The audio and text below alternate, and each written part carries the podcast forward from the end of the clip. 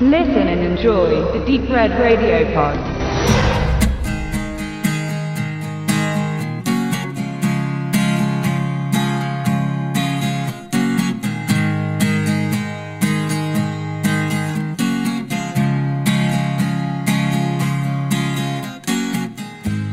Martin ist ein moderner Mann.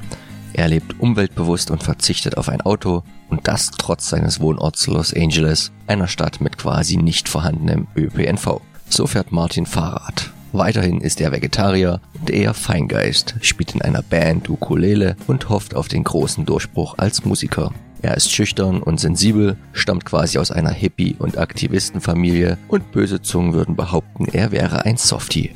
Doch mit seiner Freundin Jeannie hat er das große losgezogen. Einer Frau, von der er selbst nicht weiß, wie er zu ihr gekommen ist. Es läuft alles soweit ganz gut bei ihm, mit Ausnahme des ersten Treffens mit dem Schwiegerpapa in Spee, der sich als kompletter Counterpart zu Martin und dessen Leben entpuppt. Workaholic und ein richtiger Kerl der alten Schule, mit wenig Zeit außerhalb des Jobs und auch nicht ganz so viel Verständnis für die neue Art von Mann und Mensch, die Martin repräsentiert.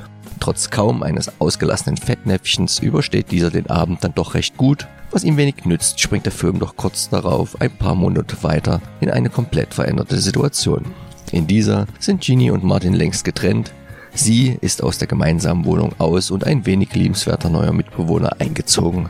Der immer noch traurige Ex vegetiert mehr vor sich hin, als wirklich weiterzuleben und wird aus seinem Wachkoma gerissen, als plötzlich Mr. Gallo, Ginis Vater, vor der Tür steht und ihm um Hilfe bei der Suche nach seiner Tochter bittet. Denn diese scheint wie vom Erdboden verschluckt und der sonst so souveräne Papa beginnt sich sehr zu sorgen. Nur zögernd, aber ohne andere Chance steigt Martin in die Suche mit ein und das etwas andere Buddy-Movie nimmt seinen Lauf.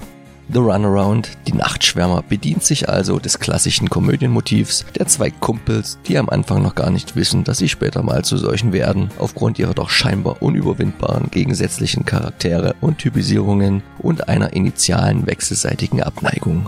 Doch eine spezielle Situation schweißt sie gezwungenermaßen zusammen und lässt sie zu einer funktionierenden Einheit werden. Dies natürlich erst nach allerhand zu meisternden Prüfungen. Diese gestalten sich für den Zuschauer oft sehr komisch, für die Protagonisten eher weniger. Bei der Art von Filmtyp handelt es sich eigentlich immer um zwangsvereinte Partner, erwähnt seien hier nur exemplarisch die Lethal Weapon Reihe, die gemeinsamen Filme von Jack Lemmon und Walter Matthau, Tango und Cash, nur 48 Stunden, die Glücksritter, Bad Boys, Midnight Run, Rush Hour, Starsky und Hutch, Schlapperbund beißen nicht und und und. Nicht selten handelt es sich dabei um Kollegenverpaarungen. Eher exotisch mutet da die Kombination aus Vater der Ex-Freundin und Ex-Freund der Tochter an. Ersterer Mr. Gallo wird von keinem anderen gemimt als J.K. Simmons, der es in jüngster Vergangenheit als harter Musiklehrerhund in Whiplash endlich, möchte man sagen, zu Oscar-Ehren geschafft hat. Endlich, weil der Charakterdarsteller dessen Schauspiel- und Synchronsprecherkarriere erst spät mit 40 Jahren begann, aber seitdem eine Vielzahl an Einträgen in der IMDB in größeren Filmen wie Gottes Werk und Teufels Beitrag, Hidalgo, Spider-Man 2, Serienhauptrollen in Growing Up Fisher, Man at Work, The Closer, Law and Order und noch mehr Sprechercredits bei Zeichentrickserien wie Justice League, Kim Possible, The Ultimate Spider-Man und Robot Chicken kreierte.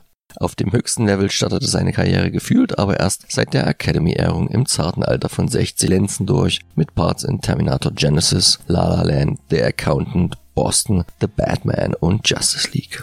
Wesentlich früher begann selbige von Martin Darsteller Emil Hirsch, die sich auch gar nicht schlecht liest. Als Höhepunkte wären zu nennen der frühe Lost Heaven, The Dangerous Lives of Altar Boys, Alpha Dog, Killer Joe, Into the Wild, Savages und Lone Survivor. Zusammen bilden die beiden ein gut funktionierendes Gespann, welches The All-Nighter, so der Originaltitel, auf seinen Schultern trägt. Dabei ist die Komödie und ihr Drehbuch von Autor Seth Owen und Regisseur Gavin Wiesen, beides ziemliche Frischlinge im Filmgeschäft, auch dank ihrer kurzen Laufzeit gut gelungen.